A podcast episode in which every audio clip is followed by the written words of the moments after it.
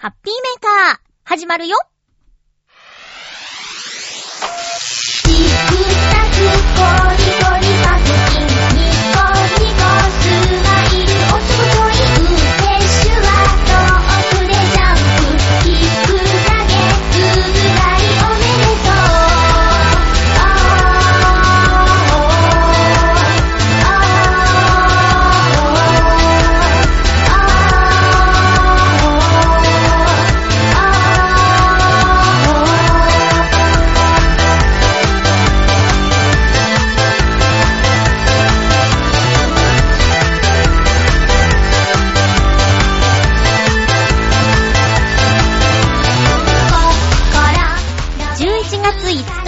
日、まゆっちょのハッピーメーカー。この番組は、ハッピーな時間を一緒に過ごしましょうというコンセプトのもと、ちょあへよ .com のサポートでお届けしております。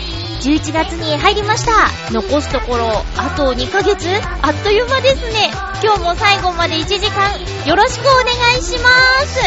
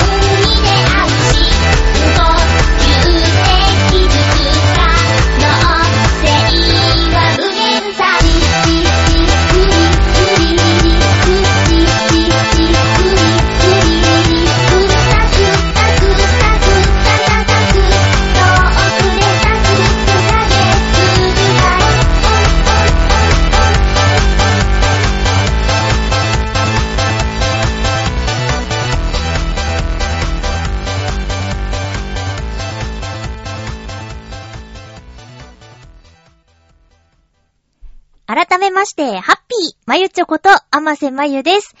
えー、っと、最近、お便りが、たくさん届いて、あまり、あの、私のお話できてないなーなんて思ってたんですけど、なんか、考え方が変わって、こう、自分の話したければ、ブログとか書けばいいじゃーんって思って、お便りいただけるのはありがたいし、なんかいただいたお便りから広がる話もあるし、こう、いただいたお便りを読んで私がそれに答えるみたいな場所はここしかないって思ったら、プライベートで何したかなんてどうでもいいかなーなんてね、ちょっと思ったりしました。で、全然ブログ書いてないんですけど、あの、一応ね、存在はしていますよ。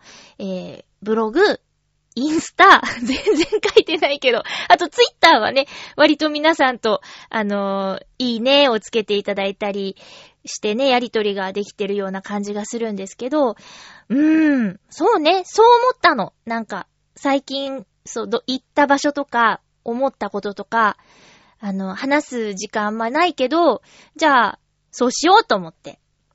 まあ、なかなか書いてないんですけど、おいおいやっていこうと思いますって、いうぐらい今回もたくさんお便りいただいていてありがとうございます。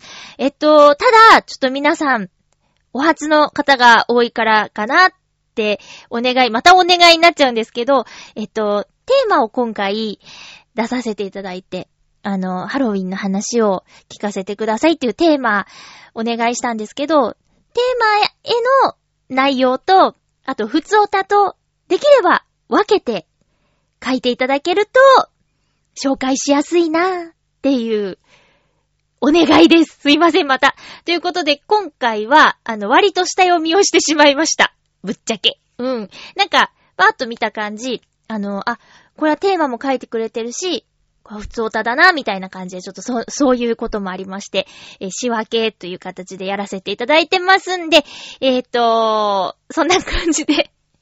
あ、ちなみについでになんですけど、あの、このハッピーメーカーという番組はどうやって撮ってるのかと、どうやって作ってるのかっていうお話ちょっとしたいなと思うんですけど、えまずは、えっと、配信はちょあひょ .com でお世話になってます。で、えー番組を作ってるのは、ま、主に、ほとんどのパーソナリティさんがそうなんですけど、それぞれで番組を作って、で、その番組を、チョアヘヨの本部にファイル転送って形で、えお届けして、で、そっから皆さんが聞ける形にしていた、してもらえてるのが、チョアヘヨのスタッフさんというか、まあ、局長、副局長さんがやってくれてます。で、ちなみにこの局長、副局長さんは、ちゃんと言えてない。あのーそれをメインにやってるわけではないっていうところがまたすごいところでね、働きながら、日々のことをしながらっていうところなんで、もう普通にお勤めをしながらこのラジオを運営しているっていう、すごくない？うん。だから、ね、本当ありがたいなと思ってやってるんですけれども。で、えー撮り方、それぞれのパーソナリティで違うと思うんですけど、私が心がけてるのは、まあ、1時間っていうのを守るっていうのは、基本にしてるかな。えーゲストさん来た時とかは、ちょっとスペシャルって形で延長したりもするんですけど、基本は1時間という枠を守りたいっていうのがあります。えー生活のリズムになってますって言ってくださるありがたいリスナーさんたちもいらっしゃることですし、なんか、例えば通勤の時に聞こうと思ったら、1時間とか、あの、決まってた方が聞きやすいかなと思って。で、去年とか、かな？去年かな？うん。なんかちょっと事情で30分でやってた時あったんですけど、30分だとちょっと物足りないとか言われたりとかもして、うーん、1時間って結構一人喋りでは長い方かなって思うんですけど、音楽もかけないし。なんか、まあでも1時間がちょうどいいんじゃないっていう、まあ、知り合いでね、リスナーさんでもある人とかが言ってくれたりとかもするので、まあ基本的には、この1時間生収録、こう生収録って今ワード出てきたんですけど、もともとこのハッピーメーカーって、あの、コミュニティ FM でやらせていただいてた時は、えー、1時間の生放送だったんですよ。火曜日の20時から21時っていう枠をいただいていて、そこであの、生放送していたんですよ。うん。で、生放送をした音源を、ウェブで聞ける形にしていただいていて、遠方の方にもお届けすることができていたっていう、その、もともとやってた形っていうのがあって、で、生放送って、編集聞かないでしょ？取り返しがつかないじゃない。うん、失言とか、えー、なんだろうな。言葉が出なかったりとか、先週ちょっとやらかしてしまったけど、なかなか調べ物が見つからないで、うん、ちょっと待ってね、えーとね、えーとね、とかって言ったりする、そういうのを、ちょんちょんってこう編集できないっていう形に自分をちょっと追い込んでるような。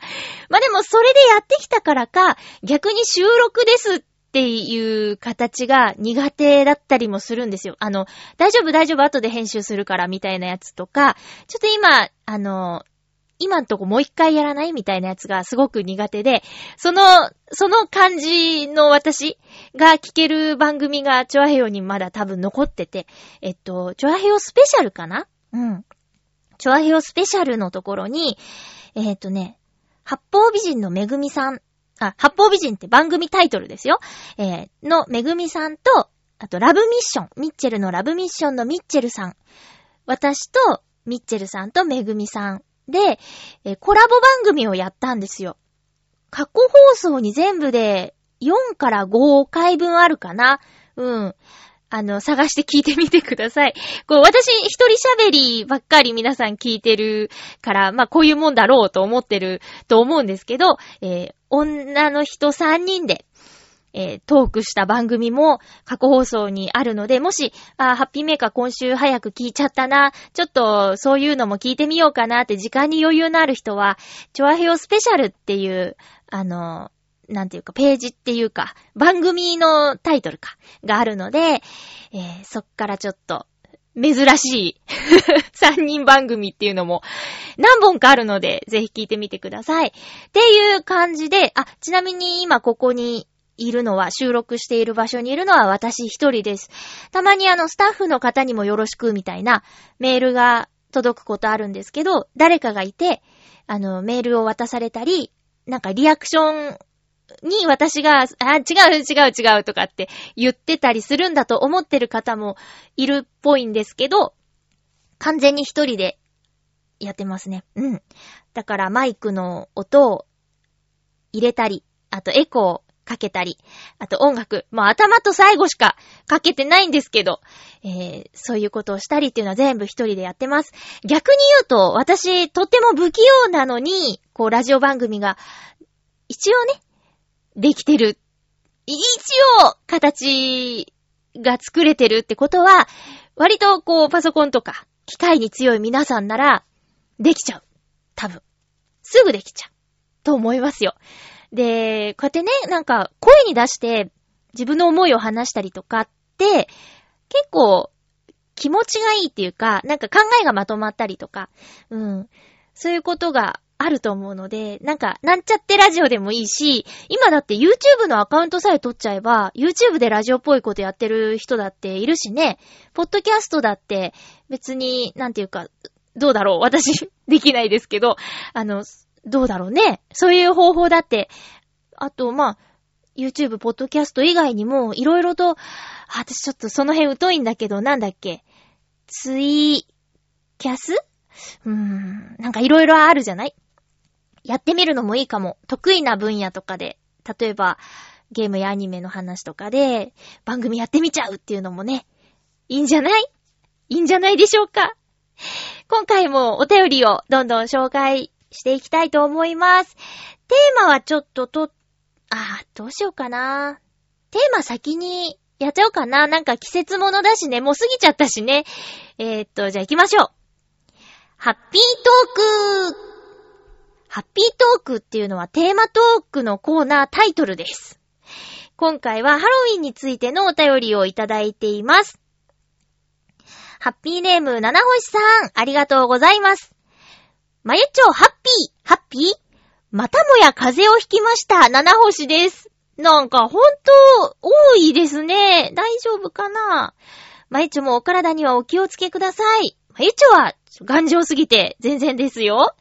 さて、ハロウィンですが、私自身には縁がないです。あるとしたら、ハロウィン前の日曜日に散歩をしていたら、ハロウィンのコスプレらしき、コスプレらしきした子供。ハロウィンのコスプレをした子供でいいかなうん。お菓子を持って歩いていたことくらいでしょうか。がっつりやってるね、地域。ざっとハロウィンを調べますと、秋の収穫を祝い、悪霊を追い出すお祭りとあるので、お菓子を食べるのはいいですが、コスプレして歩くほど楽しむことなのかなと思います。それでは、ということでありがとうございます。まあね、本家、本国ではトリックアトリートって言ってね、お菓子をくれなきゃいたずらしちゃうぞーって言って、お化けの格好をするっていうのが、まあ基本ですよね。怖がらせよう。で、お菓子ちょうだいって。お菓子ちょうだい？まあ子供はそう言うんでいいんじゃないの？だから、その子供たちは何の格好してたの？七星さん。うん。コスプレって言っちゃってるしね。仮装、仮装って言うんじゃないの？ハロウィンの仮装。しかも、ちょっとお化け系？うん。まあ、完全にこう、日本のいいとこでもあり、不思議なところでもある、独自の視野を入れた感じになってますけどね、日本のハロウィンは。ハロウィーンだっけ？ハロウィーンって言うんだっけ？アクセント。うん。えー、いや、なんか、私の住んでる浦安のあたりでは、そういうの見かけなかったよ。だから、やってる方じゃない七星さんのお家の近くって。ちょっと羨ましいな。見かけたいよ。あの、若者がなんかちょっとセクシーな感じでとか、なんか露出の激しい感じで、ウェーイって言って酒飲んでイエーイとかやってるのは見たくないけど、子供がトリックアトリート、トリックアトリートって言って街を歩く姿は見たいですね。うん。それはいいな。いいハロウィンですね。七星さんありがとうございます。続きましては、ハッピーネーム、オクトさん。ありがとうございます。まゆちょさん、ハッピーです。ハッピーです。あ、そういえばあのーテーマと普通オタが混ざったお便りをいただいてた方は多少過失修正しております。挨拶のとことか。うん。えー、トリックアトリート今回のテーマはハロウィンですね。はい。かぼちゃの煮付けか天ぷらを作るくらいかな。ハロウィンイラストは好きなのでネットを回ります。お仕事が渋谷の時は帰る時間がおおむねイベント真っ最中。渋谷のハロウィンは花火大会と同じ感覚なのです。特別な衣装の盛り上がりイベント。楽しそうだけど夜のラッシュのせいで帰宅はちょっと遅くなるかなーっていうことで、これは10月31日っていうか、ハロウィンの前に書いたお便りなんですかね。実際どうだったんだろうね。渋谷は、行っちゃダメだもん。だって仕事だったらしょうがないけどね。仕事なければ、立ち寄らないですよ。絶対行かない。うん。怖いもん。なんか、ね、ニュース番組とか情報番組でロケに出てるカメラが結構あったけど、なんかテレビで見たけどね、去年ほどじゃなかったとか、なんか近年で一番おとなしいハロウィンだったって言うても逮捕者出てるからね。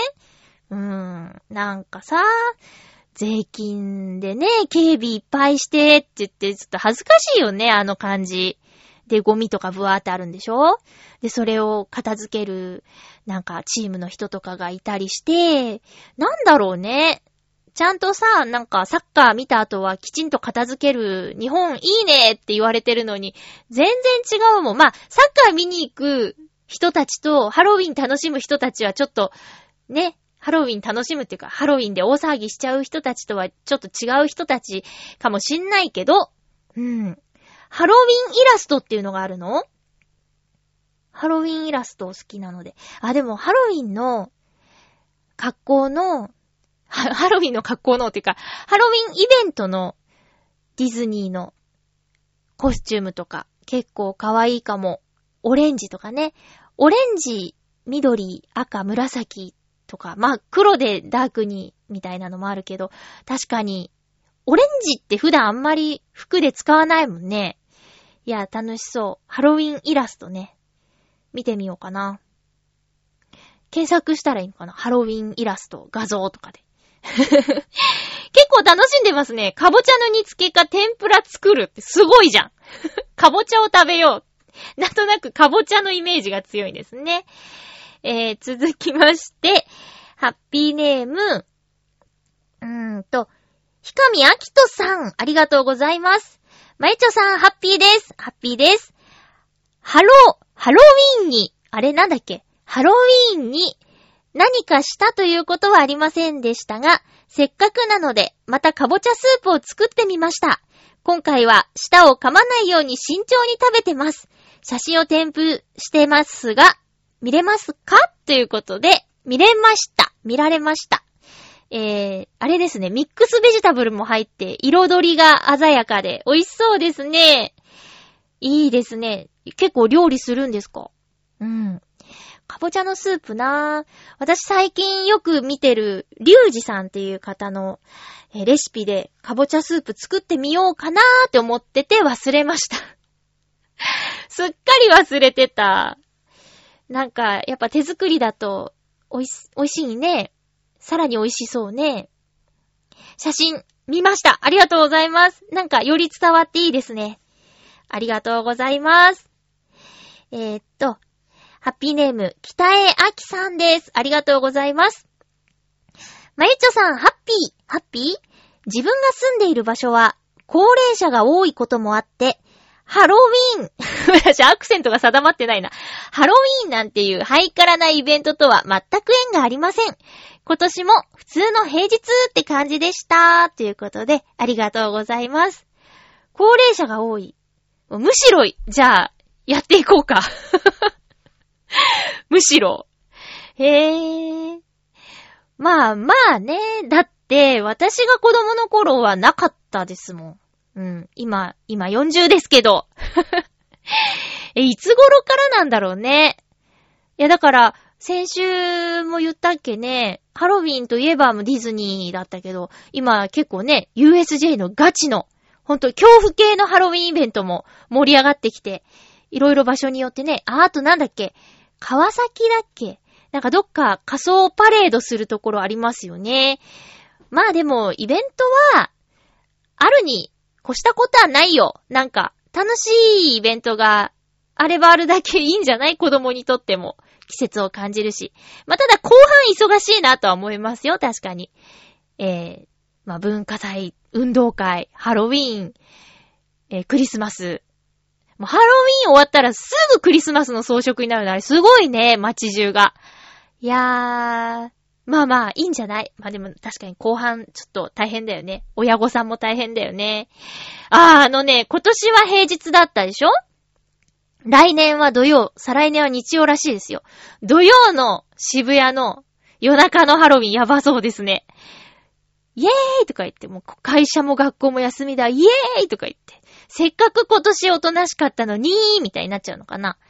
あれ、渋谷に集まるのはなんで？まあ、六本木とかも多いのかな？でも渋谷が結構こう、メディアに取り上げられるよね。だ渋谷の取り締まりが激しくなるからって、別の街に行っちゃったりしない？なんか、こ地元岡山の話なんですけど、これは、あれですよ、成人式のことで。で、成人の日に、まあ、式典とかあるじゃないですか。で、それが、まあ、終わったとかわかんないんだけど、JR の岡山駅前に、桃太郎の銅像があるんですよ。犬猿生地連れた桃太郎が、えー、銅像であるんですけど、そう、成人の日かな？あれ？高校卒業の時かな？なんか、とにかく、まあ、区切りのイベントの時。あ、高校卒業かな？うん。そうだ、成人じゃないや。高校卒業式の後か。その、桃太郎の銅像に、よじ登ったら、なんか、イエーイみたいな。よじ登ったぜイエーイっていう風習があったらしいんですよ。でも危ないし、まあ、見た目も良くないしね、銅像壊れちゃうかもしれないし、良くないってことで、今年から警察がね、取り締まりを強化するって発表したんだって。うん。そしたら、ほとんどの高校生来なかったんだって。どっか行っちゃったってって、別の場所に集合場所変わって、そこでたむろしてたっていう 話があったから、ハロウィンも、ハロウィンも、あの、渋谷じゃなくて、じゃあ、どこだろう池袋とか、そういうところで集まっちゃったりするんかね。集まって何するんだろうね。店合いっこするのかなどやーって言って。でも10月31日とか、まあ、10月後半の夜の気温ってなかなか寒いよ。それでね、結構な露出の女の子とかさ、危ないよね。うん。まあまあまあ、行かないですけどね。え、北谷明さん、東京はそんな感じみたいですよ。えー、続きまして、テーマは、フクロウのキスさん。ありがとうございます。まゆちょさん、皆様、ハッピー、ハッピー？今回のテーマ、ハロウィーンについて。うーん、日本のイベントとしてのハロウィーンには、興味がないので、参加したこともないですし、特に何もしません。思うことといえば、騒ぐにしても常識の範囲内で、車をひっくり返したりしないでほしいですね。そうですよね。そういえば、かつて頻繁に渋谷に出向いていた頃に、ハロウィンの時期にうっかり道玄坂を通ろうとして、ひどい混雑に辟易したことを思い出しました。それはさておき、日本のイベントを離れた場合、ケルト文化に興味を持っていた私としては、サウィン祭りでドルイドがどのような祭儀を行っていたのか見てみたいという気はします。かがり火を焚く祭儀ということですから、印象的な光景になるだろうとは思うのですけれど。っていうことで。これ合ってるかな？祭儀、祭儀ね。うん。なんか、こう、かがり火とかでもう神聖な感じがしますね。うーん。サウィン祭りも、ドルイドもよくわからないけど、まあなんか、ケルト文化と聞いたら、ケルト音楽が流れてきました。それくらいの知識しかないのです。えー、まあなんかね、うっかり、うっかりそこにいてしまったっていう話をさせてもらうと、あの、上京して間もない頃にね、同じ岡山から上京したお友達と、昼の12時にアルタ前っていう約束をしてしまったんですよ。19歳の頃だから、まだ笑っていいともやってましたよね。そう。12時のアルタ前は、すごい人。一瞬映りたい人たちがいっぱいで。ね、忘れてた。お昼休みはってね、一瞬映るあれに、映りたくてか、わかんないけど、そこにね、いっぱい人がいたのよ。新宿待ち合わせなんていうのも、初めてぐらいだったし、まあ、アルタなら絶対わかるだろうっていう感じで、その、岡山の同郷のお友達と、アルタ前ね、12時ねって言って。だからその時見ましたよ、ちゃんとカメラがこうパーンする感じと。それが、アルタのモニターに映る感じと、あー、これ見たことあるやつって言って、おのぼりさん興奮してました。えー、袋のキスさんありがとうございます。私も、参加したこともないですし、特に何もしません。パンプキンスープも作んないし、かぼちゃの煮付けも作んなかったし。天ぷらはちょっとね、作れないし。うん。そんな感じです。一緒ですね。やっぱり私たち世代は子供がいないと、やらないよ。なんか。いや、どうだろうね。こう、思いっきり楽しんでる人とかもいいのかなまあ、でもその、クリスマスもそうなんですけど、飾り付けは好きですよ。なんか、その、かぼちゃ。まあ、えー、オレンジのね、感じで、魔女がいたりとか、なんか、あ、ハロウィンの雰囲気だなー、みたいなのは見るのは好きですね。うん。あと、かぼちゃのクッキーとか、かぼちゃのチョコとか、なんかそういう限定のスイーツ、かぼちゃプリンとか出たりするのを食べたいなとか、そういうふうに思ったりはします。だけど、こう、仮装して何かどこか行くとか、そうしたいっていう気持ちになったことがないですね。で、ハロウィンパーティーをするみたいな話を聞いても、ん？ってなります。はい？って何をすればいいの？って。うん。そんな感じでーす。ありがとうございました。続きましては、ハッピーネームビーフさん、ありがとうございます。まゆちょさん、ハッピー、ハッピー？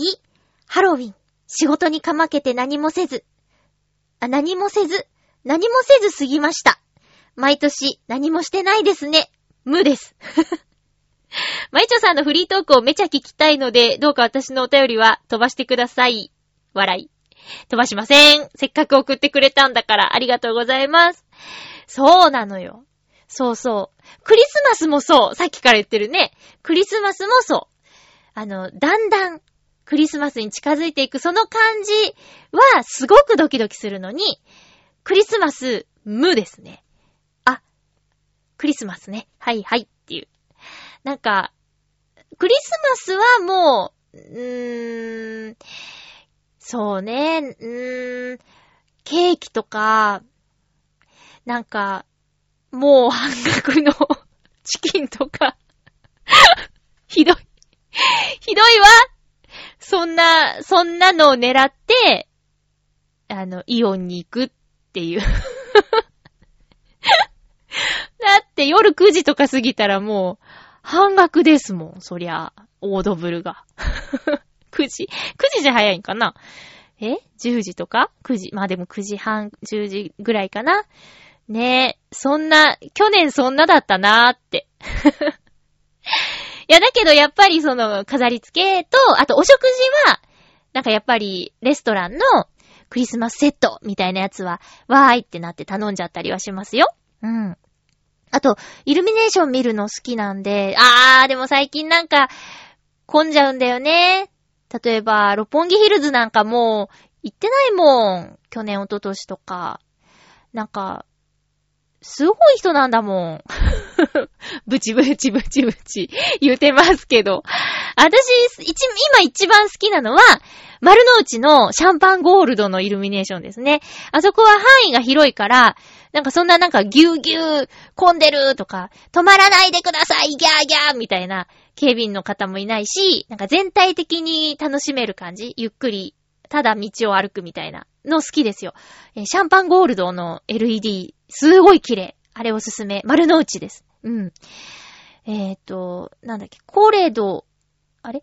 日比谷、なんだっけ？忘れた。日比谷の駅のあたりから、えー JR の東京駅のあたりの、うん、多分通りの名前とか決まってんだろうけど、なんとか通りの。ひどい。情報がひどすぎる。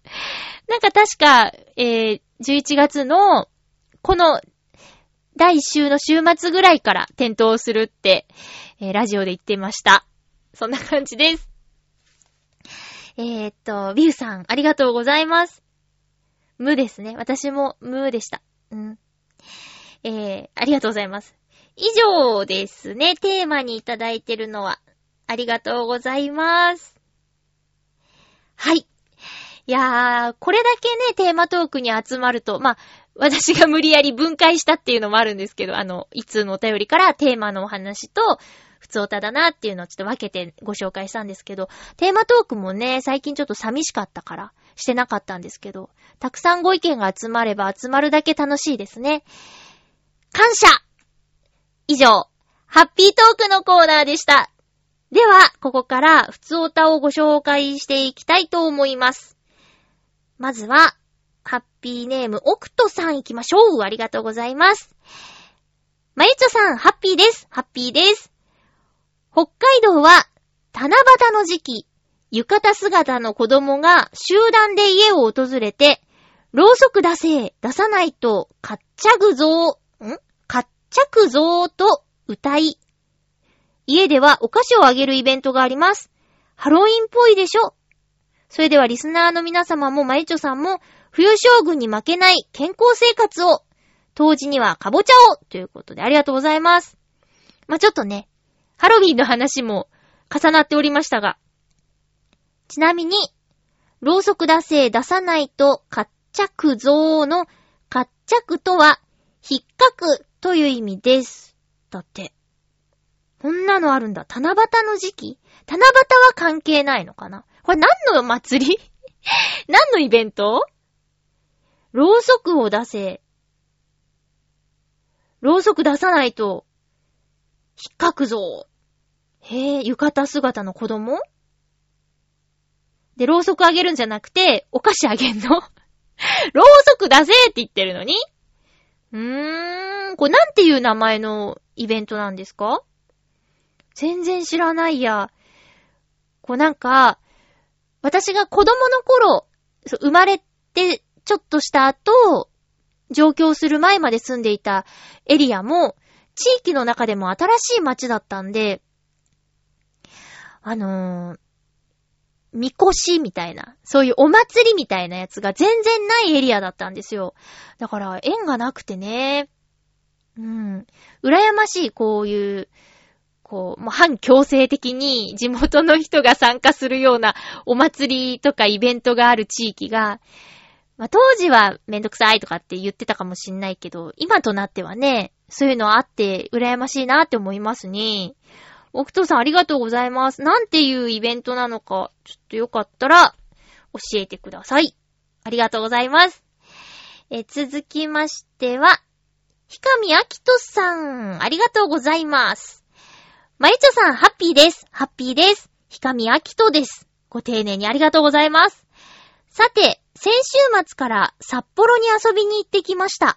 今住んでいるところからは 300km ぐらい離れていますが、車での移動です。調べてみたら、浦安市から静岡県の浜松市ぐらいの距離みたいです。今回の旅の目的はズバリ、ベタな観光をもう一度してみようです。なので、札幌の名所を回ってみました。具体的には、羊ヶ丘展望台のクラーク像、札幌テレビ塔大通公園時計台、旧北海道庁、かっこ赤レンガです。個々に思い出を書くと長くなってしまうのですが、普段は当たり前に通り過ぎるところも立ち止まってみることで、新しい発見があって面白かったです。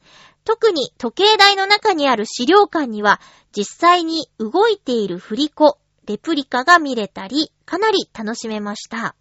まゆちょさんは、大人になってから地元の観光をしてみたことがありますか？よければ教えてください。それでは、したっけ？ありがとうございます。浦安から静岡の浜松？うーん。うん。結構遠いんじゃないですか？静岡の、うん。遠いね。3時間、あ、ね、わかんないわかんない。ちょっと変なこと言うのやめとこう。うーん、距離で言うとあんまピンとこね、何時間ぐらいかかるんですかね。まあ、カットバスのと、ちょっと法定速度とで、だいぶ違ってくるかな。法定速度守ってくださいね。うん。なんかちょうど、ね、マラソンの、来年のオリンピックのマラソン競歩の会場が東京から札幌に移ったっていう話題を今日もさっきテレビでやってて、札幌の街を車で、おそらくここがマラソンコースになるんじゃなかろうか、みたいなのを車で走ってる映像を見てたんで、そこにこのあたりの今のクラーク像とか、テレビ塔大通公園時計台、赤レンガの旧北海道庁とかも出てきてたから、まさにそのルートを行ったって感じですね。私は札幌は、うーん、修学旅行じゃなくて、あれ？は専門学校の卒業旅行だ。学校全体で行ったやつなんですけど、あれで、おー、おー、なんだっけ。大通公園とか。あ、うん？えー、っとね、大通公園。あれ？違うな。もう一回言ってるな。なんか、雪祭りの後に、卒業旅行。で、雪祭りが始まる何日か前の大通公園は新婚旅行だ。うん。その時に行ったんだ。そうそ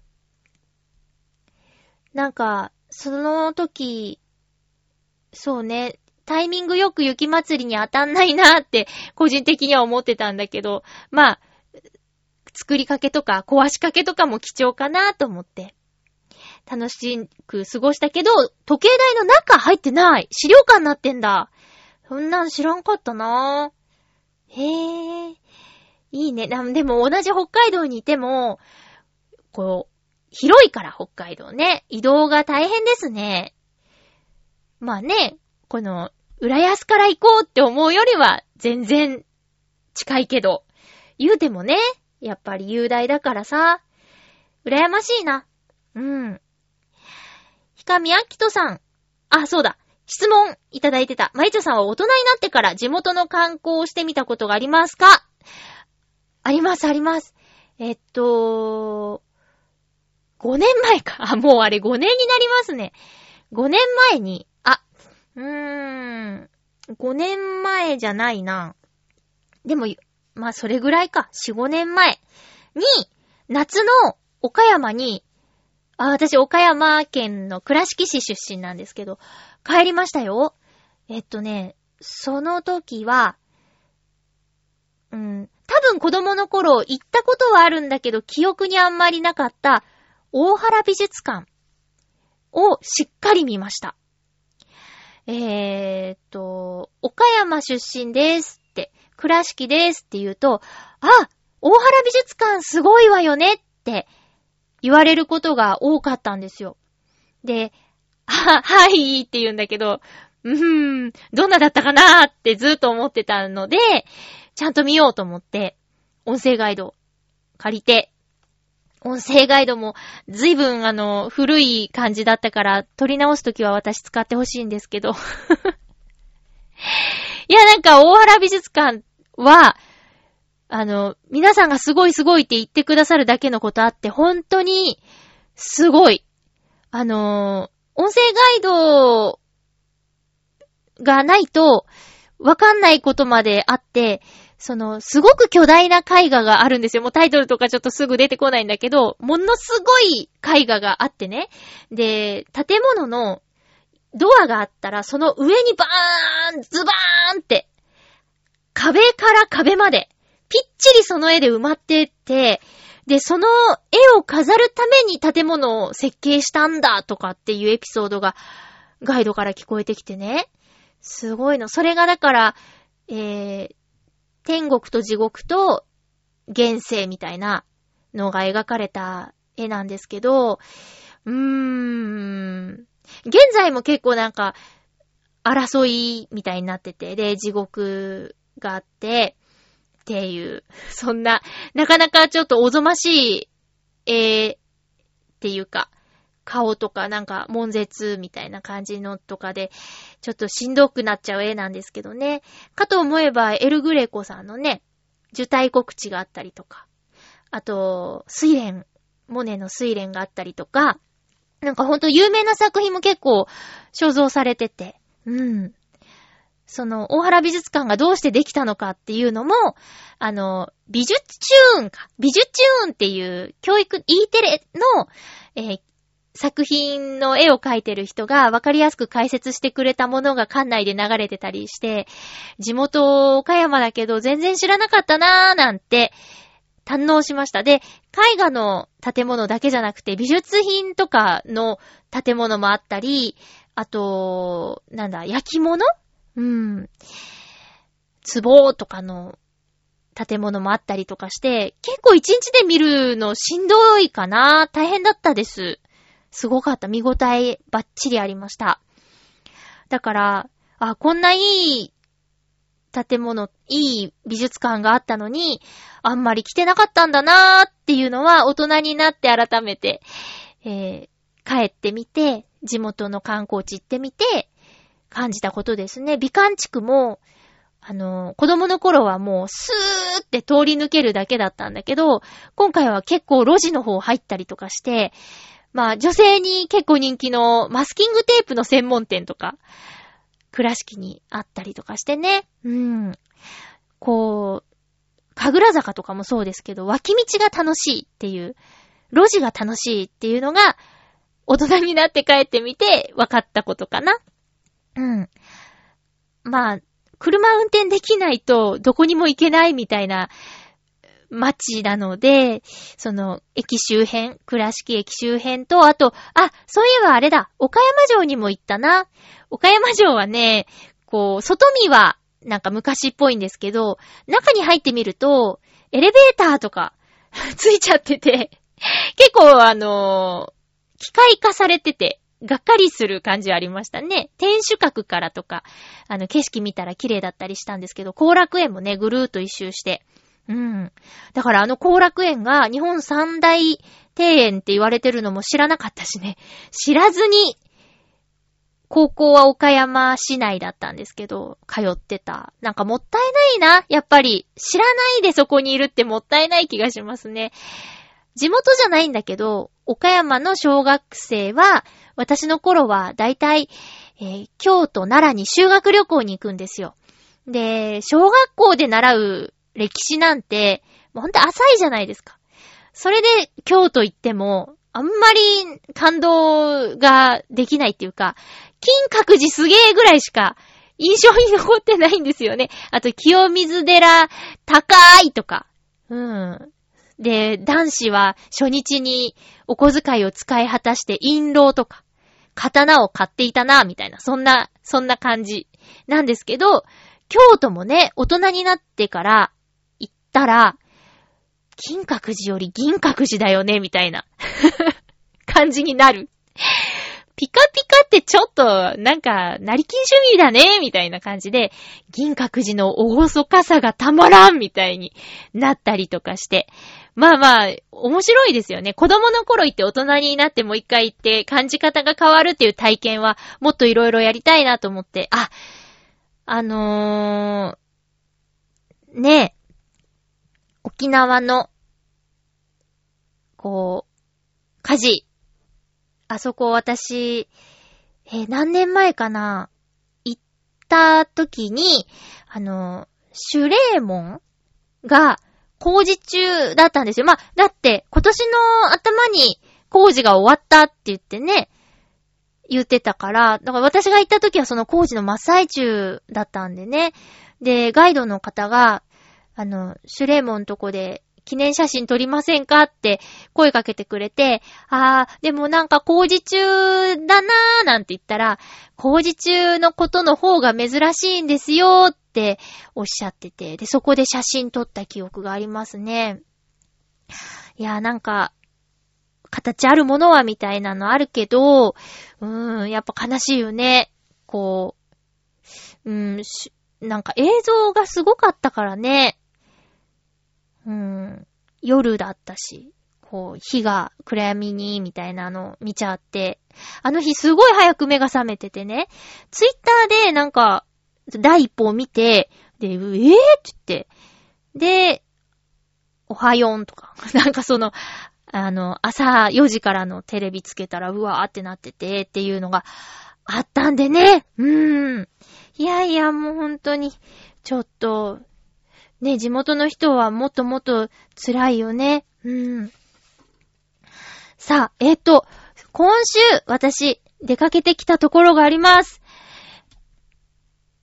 えー、ムーミンバレーパークではなく、ムーミンバレーパークは見送りました。えー、私がムーミンの知識がなさすぎて、そんな状態で言ったらもったいないよっていうアドバイスを聞いてですね。でも、カルヤランピーラッカ、カレリアパイを食べたいっていうことで、えっ、と、どうして今まで探さなかったんだろうっていう疑問は残るんですけどね。とね、えーフィンランドスペースカフェで検索したら、都内に3、4店舗あったんです。フィンランドスペースカフェで検索したら。そんで、その中でホームページがあって、さらに、カレリアパイがあるカルヤランピーラカがあるよって言ってたお店が1個だけだったんですよ。えー、えっとね、ミコンフィンランドカフェさんというところに行ってきました。なんかね、浦安からめちゃくちゃ近いとこにあって、本当になんで今まで来なかったんだろうって、何度も自分のことをね、なんでなの？なんでなの？ってちょっと問い詰めたい気持ちになりましたよ。えーメニューにもあったんでね、えー、安心して行ってきました。あ、ミコンフィンランドショップさんですね。えー、カレリアパイ、カレアランピーラカっていうのは、あのーお世話になった、ウロタンさんが考えてくれた、セリフの中にも出てきました。スオミちゃんが手作りして、持ってきたお弁当の中身の一つのメニューですよね。うん。でね、こう、レシピ見てみたんですよ。ヤンソンさんの誘惑の時に。ヤンソンさんの誘惑を作ろうと思った時に、カルヤランピーラッカレシピで調べたら出てきたから、おーと思って、ざーっと読んでみたの。そしたら、米を煮る？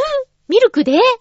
はい？っていう感じで、これは正解がわからんっってなって、本物をちょっと一度食べてみてからじゃないと作れないなっていうことで、えー探して行ってきました。もっと早く言っとけばよかったよで、ツイッターとかにね、こう行ってきたって書いたら、なんとビーフさんがコメントつけてくれて、私が行った前日に同じ店に行ってたんだって。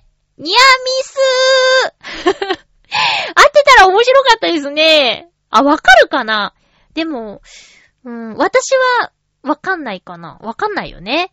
会ったことないし、どんな感じのか、年齢も知らないもん。ビーフさんのこと。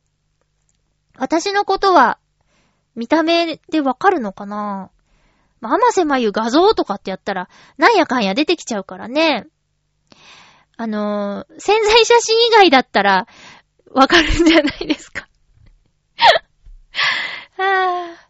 いや、なんか、ビーフさんってほんとアグレッシブですね。あの、浦安バルガイも参加しましたってメールくださったし、カレーランピーラカも食べに行ったんだ。なんか、行動がちょっと似てますね、最近の。私たちの。そうそう。だ、皆さんもね、もし、あの、行けそうだったら、ミコンフィンランドショップさんで、えーカルヤランピーラッカを、ぜひ。えーお店では、えっと、カレリアパイって書いてあったっけ？どっちだったかな？まあ、どちらか言えばわかります。あのーお店の女性の方はフィンランドに住んでいたことがあるって。ヘルシンキよりももっと北の方だって言ってましたけどね。うん。で、このお店では、なんか、ワークショップとかもやってるらしくって、カルヤランピーラッカを作る日もあるとか、フィンランド語を教われる日があるとかで。ねえ、なんか、すごいね。で、そこに集まる人たちは、結構あの、コアなフィンランドファンっていうか、フィンランドのことが大好きな人たちが集まるらしくって、自分たちのことを、あの、フィンランドが好きすぎてちょっとおかしな人たちって呼んでるらしいですよ。集まる人たちが。どうなんでしょうね。えー、まあ、作れるようになりたいけどね。せっかくだから、あ、で、実際どうだったかというと、まあ、お米を煮て、それをライ麦粉で、えー作った生地で、くるんで焼くっていうレシピなんですよ。ざっくり言うと。まあ、カルヤランピーラーカレシピとか、カレリアパイレシピとかで検索してもらえたらもう今便利ですね。出てきちゃうから。そう。それで見てもらいたいんですけど、なんか味の想像がつかないなって思ってたんですよ。だけど、おー、へーって。なんならちょっと心配だったんです。ご飯をミルクで煮たものを多分食べたことがないから。だけど、まあ、なん、なんだろう。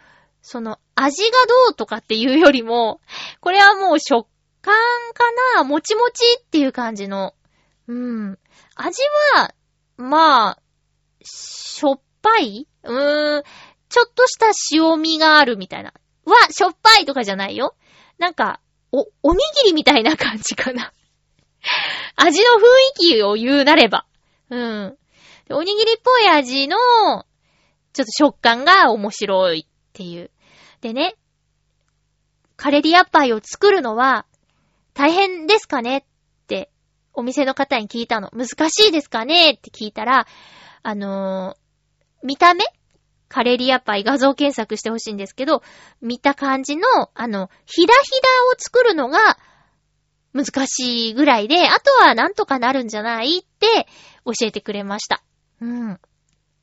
そんな感じです。だから、まあ、今度ちょっと挑戦してみたいメニューになりましたね。うん。やってみようと思います。一回食べたから。あ、これが、カルヤランピーラッカだと。ほんと、なんか、なんでもっと早く調べなかったんだろう。謎。なんかそれもこれも、この皆さんが、結構ね、今番組聞いてくれているタイミングを見計らっていたかのような感じでしたよね。うん。いや、本当に面白かったです。えー、興味のある方はぜひ。なんか、あんまり食べられるところないのよねってお店の人も言ってました。うん。あのードリンクはね、ブルーベリー100%ジュースを選びました。その日は朝から結構コーヒーを飲んでしまっていたので、本当はフィンランドコーヒーのチョコミント味を飲んでみたかったんですけど、いや、ちょっと今日コーヒー飲みすぎだなと思って、ブルーベリーにしたんですよ。で、あとは雑貨も結構こう、じっくり時間かけてみちゃって、で、ポーチをね、買いました。小さくて、ちょっとこう、小物入れみたいなやつを自分用に。あとは、近々会う予定にしてたお友達に、フィンランドコーヒー、まあ、その、ムーミンのやつじゃなかったんですけど、えっ、と、ちょっとこう、フレーバーのコーヒーを買いました。うん。なんか、こう、プレゼントとかにいいね。フィンランド北欧グッズをあげるっていうのいいですよね。そんな感じです。ミコンフィンランドショップさん。えー、私のツイッターにこう買ったものとか、あと食べたものとか、えー、ミコンフィンランドショップさんの URL とかも書いて載せてますので、興味あればちょっと遡って探してみてください。よろしくお願いします。えー、ということで、あのー最近私、あ、全部話す時間あるかな？あのね、えー月曜断食っていうのをやってみてるんですよ。へへへ。知ってます？本が出てて、月曜断食ダイエットっていう。あの、私、体重を減らしたいっていうの、まあ、減ったらいいなっていうのはあるんですけど、その月曜断食は、なんか、テレビで見て、朝の、朝の情報番組で月曜断食っていうのがあるんだよっていうのを見て、で、その月曜断食をすることの効果の一つに、えっ、と、なんか、体の中をちょっと改善することができるみたいなのがあって、私人間ドックで身長体重からは考えられないぐらい、ちょっと悪い数値が出るものがあって、それをなんとかできたらいいなと思って挑戦中なんですけど、月曜断食っていうのは、週のうち1日、月曜って言ってるけど、月曜じゃなくてもいいんですよ。うん。週の中1日、お水2リットルだけで過ごす日を作りましょう。で、その断食から続けて4日間。まあ、月曜から始めたとしたら、火、水、木、金。これは、良食。体に優しいものを食べる期間。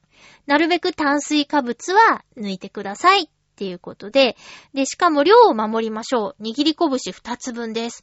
これは、胃の大きさがだいたい握り拳2つ分だから、それ以上食べると、胃が、あの、消化に、こう、時間がかかってしまったり、消化に力を使ってしまうからっていうことで。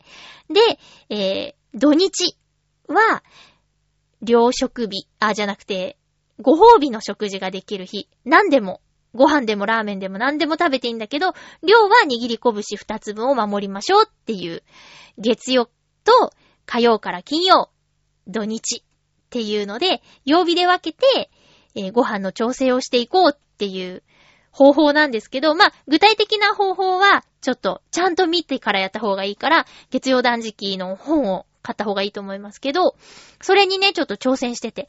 実はあの、台風が来る前からやってたんだけど、台風の日に ちょっと狂っちゃったんですよ。その、あんまり食べない方がいい日にいっぱい食べちゃったりとかして、だからもう一回仕切り直しの今2週間目突入なんですけど、これをやることによって、あの、眠りが、眠りの質が上がったっていうのはすごく体感してます。